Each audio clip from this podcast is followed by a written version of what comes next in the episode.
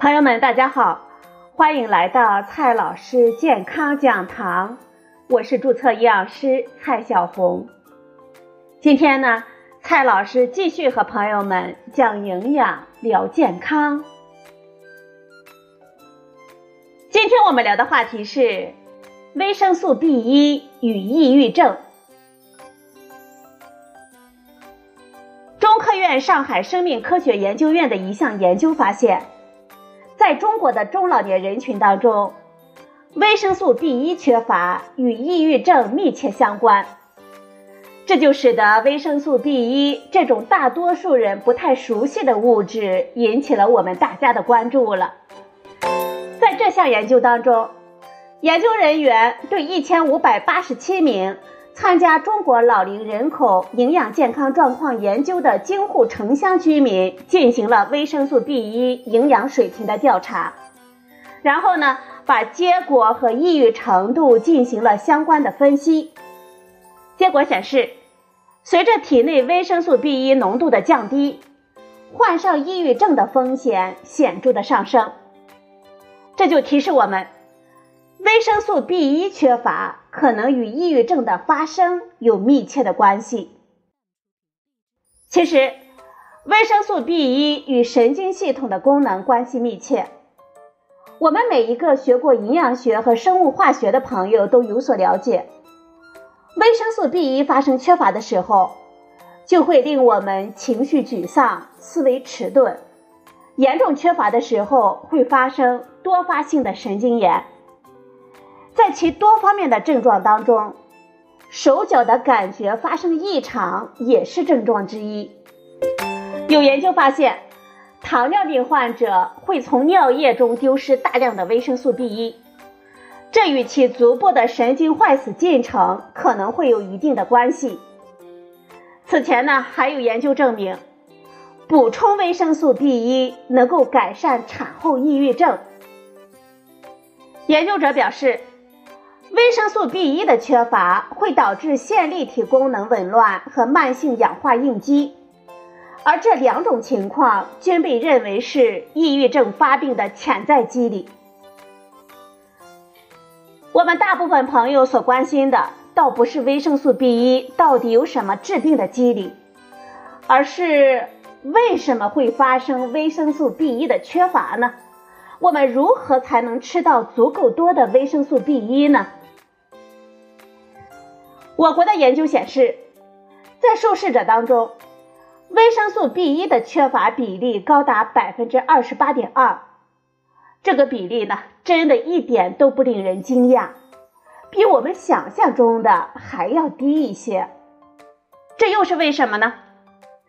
这是因为，一九八二年到二零零二年的全国营养调查结果显示，二十年以来。随着我国居民富裕水平的提高，维生素的摄入量却完全没有随着食物供应的充足而增加。事实上，维生素 B 一和维生素 B 二的摄入量都在随着富裕水平的升高而不断的下降，其中维生素 B 一的下降幅度尤其迅猛，从每天的2.5毫克降到了每天的1.0毫克。中国居民营养与健康状况调查报告显示，我国居民维生素 B 一的摄入量低于推荐摄入量的比例高达百分之八十。遗憾的是，这些摄入量调查结果还只是说生食品当中的维生素 B 一的含量，没有考虑到烹调的损失。维生素 B 一呢，它是一种相当娇气的营养素。它既怕热又怕碱，还怕漂白粉、氯气、二氧化硫和双氧水之类的，而且还容易在淘米、洗淀粉的过程当中溶在水里流失掉。所以，在日常烹调当中，维生素 B 一的损失率不可低估。我们看一看我们生活当中吧。就会发现维生素 B 一含量非常低的很多的饮食方式，比如早点摊上的油条、油饼、炸糕、焦圈之类的，煎炸油锅加上小苏打，会让面食当中的维生素 B1 损失殆尽。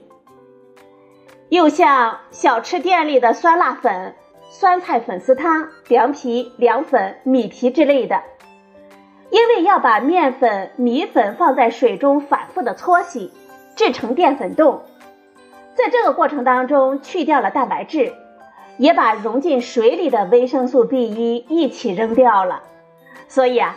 这些食品维生素 B1 的含量几乎可以忽略不计，比如粥店里久煮久熬的白米粥，本来白米当中维生素 B1 就少得可怜，长时间的熬煮和保温的状态更让它所剩无几了。特别是加减煮出来的白粥，维生素 B1 几乎已经一点不剩了。比如快餐店当中的各种面条。为了让面条坚韧、口感筋道，我们就要往里面加入碳酸钾之类的碱性物质。但是呢，这就会破坏维生素 B1。煮面条的时候，我们还会先把面条煮一下，再捞出来，然后再放到配好的汤里面。这样呢，仅存的一点维生素 B1 又融进煮面的汤里了。没有跟着一起进入我们食客的碗中。再比如各种油炸的方便面，经过蒸煮之后再油炸脱水，维生素 B1 的含量已经很低。白米饭呢，比以上这些略微好一点，但是维生素 B1 的营养价值仍然很低。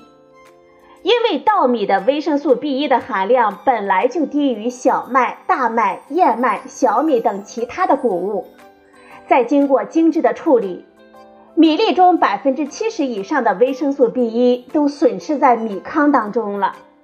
再经过淘洗，再进行蒸煮，能够进入我们人体的维生素 B1，往往只相当于米粒中原有含量的不到百分之十。更比如。各种甜食、甜点心，其中维生素 B1 的含量低，而精制糖、精制淀粉、糊精等配料的含量高。这些配料不仅不含维生素 B1，反而会消耗我们人体当中的维生素 B1。所以呢，这些食品吃的越多，我们身体当中的维生素 B1 越容易缺乏。反过来呢？那些维生素 B1 含量高的食品，我们却未必经常吃到。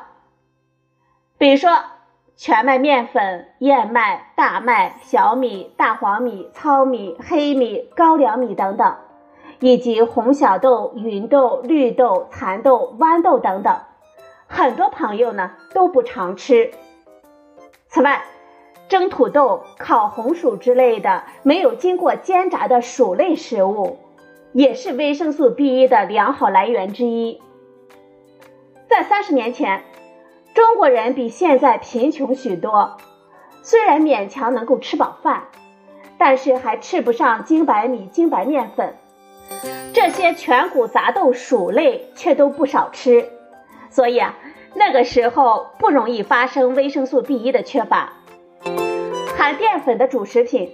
是膳食当中维生素 B1 供应的主力军，大部分蔬菜水果的维生素 B1 的含量都很低。在制作豆腐的时候，我们要去掉黄水，损失掉大部分的 B 族维生素，所以豆腐、豆腐干等豆制品当中的维生素 B1 的含量也比较低。不过呢，植物性食品当中也有些其他的优秀的选手。它们都和种子沾边，比如说嫩豆类的蔬菜，以及坚果、油籽之类的。比如说，我们可以炒菜吃的嫩蚕豆、嫩豌豆、嫩毛豆，都是维生素 B1 含量相当丰富的食品，远远的高于其他普通的蔬菜。又比如开心果、葵花籽、花生之类的坚果、油籽，也能够补充一些维生素 B1。可惜呢，这些食物啊，并不是每个人都经常吃。可见，所有种子类的食物，维生素 B1 的含量都是比较丰富的。粮食、豆子、坚果都是种子，植物们把维生素 B1 珍贵的放在种子当中，是因为维生素 B1 对于新植物萌发时的能量供应十分重要。在动物性食品当中，瘦猪肉和一些内脏也是维生素 B1 的良好来源。不过，这些食品呢，我们每天所吃的量是有限的。为了控制脂肪和胆固醇。我们每天吃肉的量是五十克到七十五克，其中呢还不一定全是猪肉。即便我们每天吃五十克的瘦猪肉，所得到的维生素 B1 距离我们一日需要量还相差甚远。与瘦猪肉相比，其他肉类的维生素 B1 的含量略低一些，而鱼虾等水产类食物当中，维生素 B1 的含量通常比较低。生鱼中甚至还有一些破坏维生素 B1 的因素。